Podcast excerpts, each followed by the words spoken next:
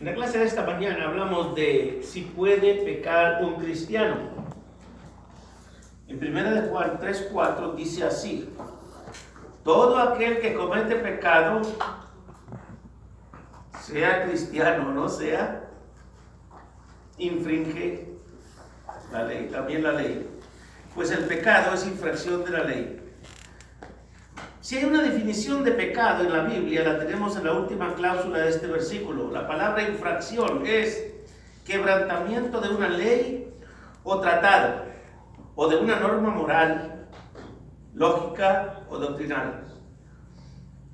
Y esta carta está escrita a cristianos. Y por supuesto, me refiero a la infracción o la transgresión de la ley de Dios. La ley de Dios puede ser transgredida por medio del pensamiento, las palabras, las obras y la omisión. Porque a medida que aprendemos de otras partes de la Biblia, hay pensamientos malvados, hay malas palabras, hay malas acciones y hay cosas que sabemos que debemos hacer y dejamos de hacerlas aunque sabemos que son buenas. El pecado, obviamente, aunque todos pecamos, ¿saben qué? No reconocemos el gran daño que nos causa. Debido a que el pecado puede dejar a uno fuera del cielo, es el deber de cada predicador y de cada cristiano advertir a la gente sobre el pecado y el castigo por el pecado. Y créanlo, es un gran don para cualquier predicador ser capaz de transmitir a los oyentes qué tan malo es realmente el pecado. Es difícil para nosotros relacionar la enormidad del pecado por dos razones. En primer lugar, el no entender por nuestra propia parte la grandeza del daño que causa el mismo. En segundo lugar, nuestra incapacidad para para tener las palabras o las figuras de las palabras para describir el pecado. Por ejemplo, Isaías 1.6 lo dice así. Es una podrida llaga. Desde la planta del pie hasta la cabeza no hay en él cosa sana, sino herida, hinchazón y podrida llaga. Ese es el pecado. Dice, no están curadas, ni vendadas, ni suavizadas por aceite. Además es una pesada carga. Salmo 38, 4 al 6. Porque mis iniquidades se han agravado sobre mi cabeza, como carga pesada se han agravado sobre mí. Y Eden y supuran mis llagas a causa de mi locura. También es locura. En números 12, 11, dijo Aarón a Moisés, ah, Señor mío, no pongas ahora sobre nosotros este pecado, porque locamente hemos pecado. Es contaminación, dice en 2 de Pedro 2, del 20 al 22. Ciertamente, si habiéndose ellos escapado de las contaminaciones del mundo por el conocimiento del Señor y Salvador Jesucristo, enredándose otra vez en ellas, son vencidos su postrer estado viene a ser peor que el primero. Es que, ¿saben qué? Los placeres del pecado han cegado nuestros ojos a esa enormidad. Y después de pensar de manera considerable sobre el asunto, estoy persuadido de que el único calibrador exacto para, o que, que tenemos para, con el cual podamos medir la enormidad y la horrible maldad del pecado, ¿saben cuál es? Es el castigo que Dios ha decretado contra el mismo. Si nos damos cuenta del castigo que Dios ha decretado contra el pecado, entonces nos vamos a dar cuenta qué tan grande es el daño que hace el pecado. Son muchas las cosas desagradables que acontecen a los hombres en esta vida que vienen como consecuencia de su pecado y la falta del respeto a la ley de Dios. Desde la historia más antigua, el mundo ha estado lleno de una enorme carga de dolor, de pena y de muerte. El viaje de la vida humana está regado de lágrimas. Es un sendero de lágrimas por donde pasemos. Toda la tierra en la que vivimos está llena de cementerios. La muerte, precedida algunas veces por incalculables dolores del cuerpo y también por todo el periodo de la vida lleno de intercambios de sonrisas y lágrimas, angustias de corazones consolados por un tiempo y alegría y felicidad son nuestra historia. Por tanto, como el pecado entró en el mundo por un hombre y por el pecado la muerte, así la muerte pasó a todos los hombres por cuanto todos pecaron. Romanos 5, 12. Todo este dolor y toda esta aflicción, dijo Pablo, son causados por el pecado. Y nosotros aún como cristianos todavía no dejamos, no nos apartamos, no nos vamos sino que corremos otra vez hacia el pecado. ¿Puede pecar un cristiano? Sí.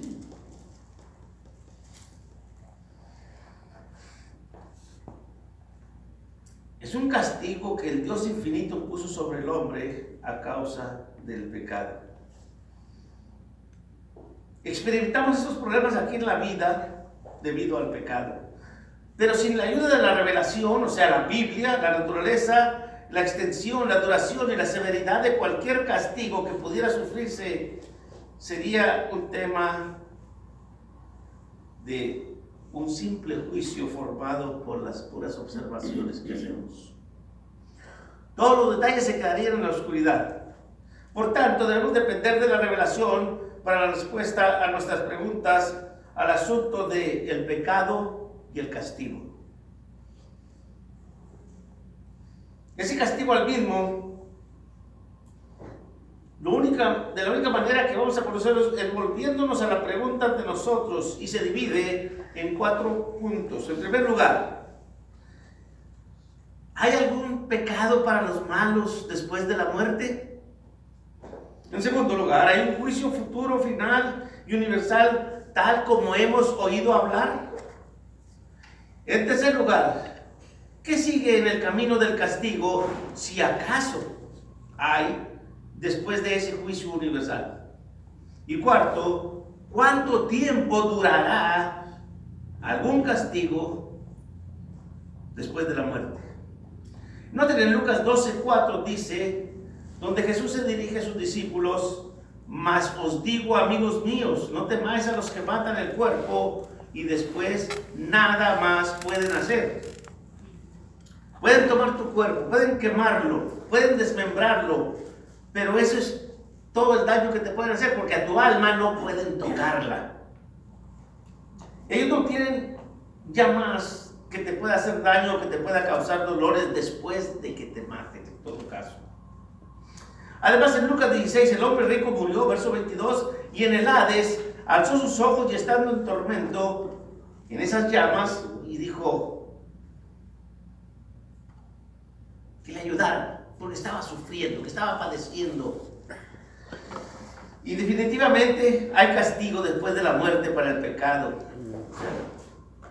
para la persona infiel. En segundo lugar, ahí está, según la palabra de Dios, y más allá de todas las incertidumbres de la interpretación y todas las preguntas sobre el significado de las palabras, tal juicio final como se nos ha enseñado a creer. La palabra sentencia se utiliza y se aplica muchas veces a juicios que ocurren aquí en la tierra. Y muchos nos imaginamos que ese es el único uso que tiene la palabra. Pero en la carta a los Hebreos, en el capítulo 9, 27, dice así, y de la manera que está establecido, establecido, es otra palabra, noten, para los hombres que mueren una sola vez, que mueren una sola vez, y después de esto el juicio. La palabra establecido también quiere decir de la manera que está sentenciado. Ya está dicho.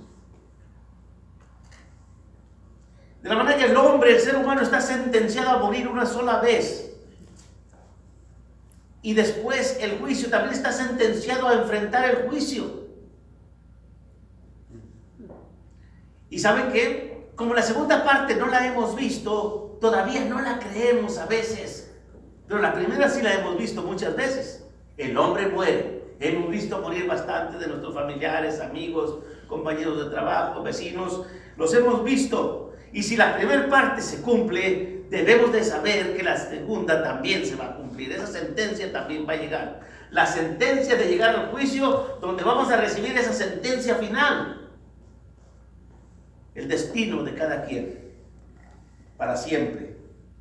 Porque además de todos los juicios sobre la tierra, hay un juicio final que viene después de la muerte. Y este juicio será universal por naturaleza. En Romanos 14, 12 dice así la palabra de Dios. Así que noten, cada uno, cada uno de nosotros dará cuenta a Dios, dará cuenta de sí mismo a Dios. Y en Mateo 25, 31 dice, cuando el Hijo del Hombre venga en su gloria y todos los santos ángeles con él, entonces se sentará en su trono de gloria y serán reunidas delante de él todas las naciones. ¿Para qué creen? Para ser juzgados. Para llegar a ese juicio. Juan 5, 28 y 29. No os maravilléis de esto, porque vendrá hora cuando todos los que están en los sepulcros oirán su voz y los que hicieron lo bueno saldrán a resurrección de vida, y los que hicieron lo malo a resurrección de condenación. Y luego Juan, en el Apocalipsis, ya para cerrar la Biblia, dice, y vi a los muertos, grandes y pequeños, de pie delante del trono. Apocalipsis 20, 12. Así que el juicio después de la muerte será definitivo y universal en su naturaleza o sea que el pecado tiene castigo. En tercer lugar, en todo caso, ¿qué significa seguir el camino del castigo? Hablando de manera racional, noten esto, hablando de manera racional, si no fuera a proporcionarse un castigo, entonces el juicio no tendría juicio. En otras palabras, el juicio no tendría sentido. Entonces, ¿para qué nos van a juzgar si no va a haber castigo? Noten esto, mm. si no hubiera castigo al final de esto, entonces ¿para qué el juicio? Y el juicio se nos dice y se nos repite y se nos repite y se nos repite a través de la Biblia. La cosa es que a veces no lo creemos porque seguimos viviendo de la misma manera. La justicia de Dios, hermanos y amigos, requiere castigo para aquellos que han violado, noten, su infinita santidad al desobedecer sus justos mandamientos, al rechazar su plan de salvación, decir, yo no la quiero, yo no acepto lo que tú quieras para mí. Lo rechazo. Dios en su infinito amor ofreciéndonos la salida, protegiéndonos de ese castigo, ofreció a su Hijo unigénito pagó por nosotros. Y nosotros decimos, no quiero, déjame así. ¿Recuerdan cómo se describe este castigo en la Biblia? Apartaos de mí, malditos, al fuego eterno que está preparado para el diablo y sus ángeles. Mateo 25, 41. Porque el pecado y el castigo nos van a llevar al fuego eterno. Es un lago que arde con fuego y azufre. Y creo que la tortura más atroz aquí en la vida es que te quemen la carne o que te, se te queme una parte del cuerpo con llama de fuego. Y eso representa el sufrimiento que habrá después del juicio. Además habrá llanto y crujir de dientes, Mateo 25, 30. Y noten esto, los hombres, los seres humanos, solamente rechinan sus dientes cuando se enfurecen contra sí mismos y cuando son atormentados con angustia y autorreproche. Cuando estemos en el infierno, si llegamos a dar allá, vamos a estar reprochándonos, yo no tengo por qué estar aquí, ¿por qué estoy aquí? Si yo podía haberme ido al cielo, si yo podía haber estado en gozo con Dios para siempre, ¿por qué? Te vas a estar lamentando, autorreprochando, diciéndote a ti mismo, ¿por qué? no hice caso? ¿Por qué volví al pecado? ¿Por qué no seguí la senda que Cristo trazó? Si yo decía, quiero seguir las pisadas del maestro, Si yo cantaba, cantaba seguiredo, tú me guíes. ¿Por qué no lo hice? Te vas a estar reprochando y te vas a acordar de todas las veces que lo cantaste.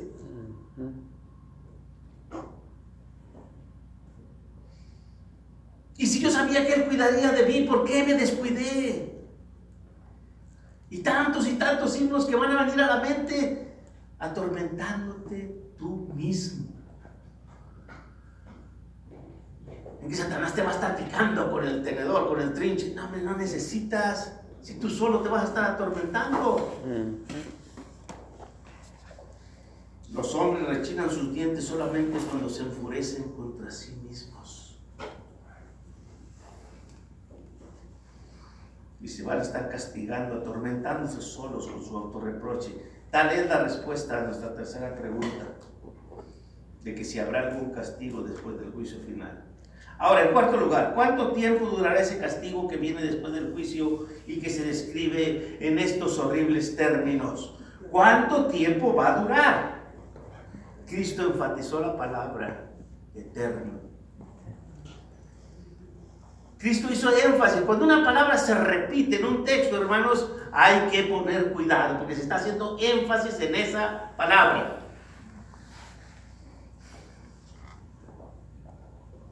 Cristo enfatizó la palabra eterno sobre la duración del castigo del pecador.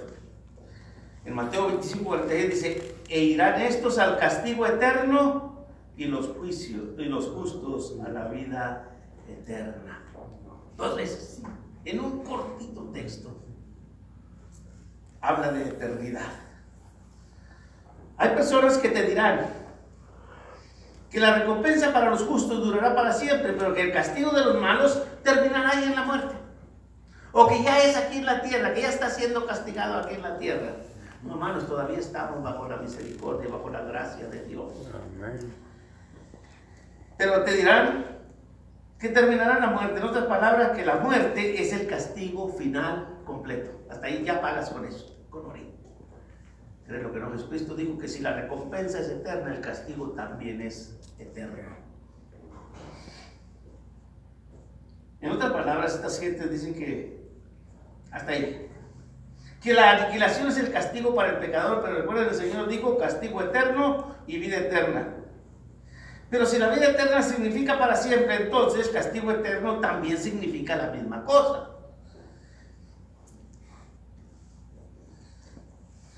Por su significado sabemos que no hay fin para ninguno de los dos, ni para la vida eterna ni para el castigo eterno.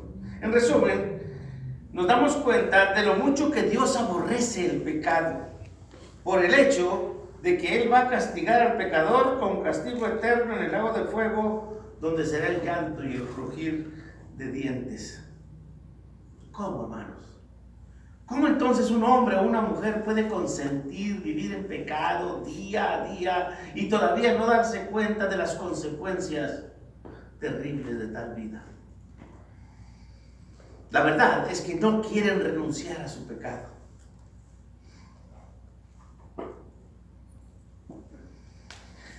Miren, definitivamente, definitivamente el pecado es demasiado costoso. El pecado trae consigo un gran precio. Cuando pecamos perdemos nuestras almas. Cuando pecamos nos cuesta nuestra vida espiritual con Dios para siempre. Cuando pecamos perdemos nuestro lugar en el cielo con Dios, el Padre, para siempre. El precio del costo del pecado para nosotros no puede ser exagerado. Nos cuesta todo lo que realmente importa. Dios no puede pasar por alto nuestro pecado. Su naturaleza justa requiere el castigo de la muerte que debemos por nuestro pecado. Así que el mismo pagó esa deuda por nosotros con el propósito de que pudiéramos tener esperanza de la vida eterna después del pecado. Pagó esa deuda enviando a su Hijo unigénito aquí a la tierra para sufrir y morir la muerte que nosotros merecíamos. Dios pagó nuestra deuda para librarnos de la esclavitud del pecado. Nuestro pecado le costó mucho a Dios. Nuestro pecado le costó a Dios la vida de su Hijo, Juan 3:16. El Hijo pagó esa deuda porque nosotros no podíamos pagarla. No teníamos nada que ofrecer, estábamos muertos en delitos y pecados. ¿Qué tiene un muerto para dar por su pecado? Nada. Un muerto no tiene nada. ¿Qué tiene un muerto para dar como pago por su deuda? Nada. ¿Han visto ustedes a un cobrador de una persona que le debía dinero, que esa persona se murió? ¿Han visto que vaya y le cobre al panteón? ¿Por qué? Porque un muerto no tiene ya nada con qué pagar.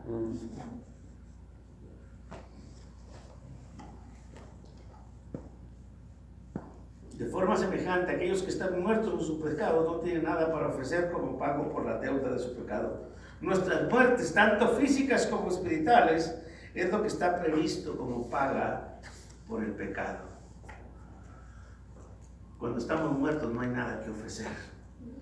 Nuestro, pecado nos costó todo.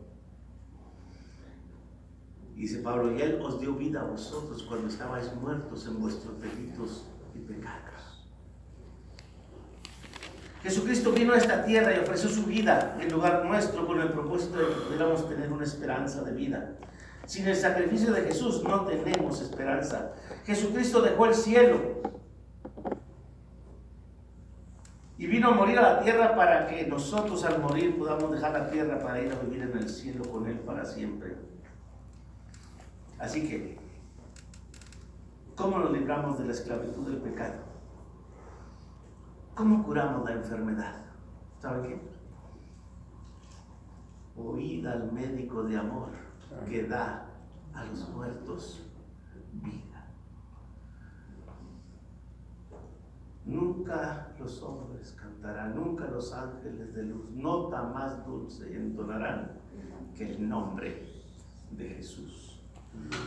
¿Cómo levantamos esa carga tan pesada? Él dijo, venid a mí, los que estáis trabajados y cargados, que yo os haré descansar. Llevad mi yugo sobre vosotros. Y aprended de mí que soy manso y humilde de corazón, porque mi ligera es la carga es ligera. ¿Cómo nos cargamos a sí mismos de esa locura? Volviendo en sí, regresando a nuestro Padre Celestial. ¿Cómo limpiamos la mugre? Lávame en la sangre del Señor. ¿Cómo podemos dejar que la luz triunfe sobre las tinieblas? Ven a la luz. ¿Cómo nos libramos de la esclavitud del pecado? Si el Hijo os libertare, seréis verdaderamente libres. En pocas palabras, ¿qué tenemos que hacer para aprovechar la oferta de vida que nos brinda nuestro Señor Jesucristo? Sabiendo que recibirá esta terrible pena si muriera hoy, eso sería su destino interminable, separado de Dios, en las tinieblas, en el lloro y el crujir de dientes, donde no está Dios para nada. El mundo, hermano, no ha conocido un día, ni un lugar donde no esté Dios. Hasta ahorita, desde que el mundo es mundo. Dios siempre ha estado, pero el infierno no va a estar. Y ese va a ser el infierno, un lugar donde Dios no está. ¿Dónde está el infierno? ¿Dónde queda el infierno? Le preguntaron a un hombre. Queda al final de una vida sin Cristo. Ahí está. Ahí está el infierno. ¿Cómo no pueden reprocharse a sí mismos por ser pecadores y alejarse y llegar al único medio de escape de este castigo? ¿Por qué no aceptar hoy lo que nuestro Señor Jesucristo ofrece y no pagar las consecuencias de ese terrible mal que es el pecado? ¿Por qué no volverse a Dios y obedecer sus órdenes? Si te has apartado y si le has fallado a Dios, pídele que te perdone, porque también los cristianos pecamos. Pero si nunca te has acercado a Dios, si nunca le has pedido el perdón de pecados en el bautismo por arrepentimiento, creyendo que Jesucristo es el Hijo de Dios y confesándolo delante de Dios, hoy puedes hacerlo. Y te invitamos, te invitamos en el nombre del Señor, puestos de pie mientras cantamos el libro de invitación. Y de mi parte, muchas gracias.